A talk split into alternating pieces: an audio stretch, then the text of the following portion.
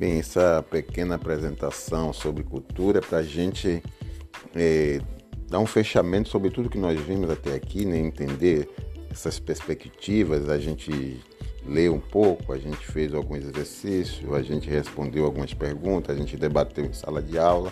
E agora estou fazendo um resumo, tem alguns erros ali de dicção, mas é uma experiência que a gente está tentando ver essa ideia do podcast, como que os alunos, vocês e eu, como nós nos relacionamos com essas novas mudanças tecnológicas, como a tecnologia pode nos ajudar a compreender.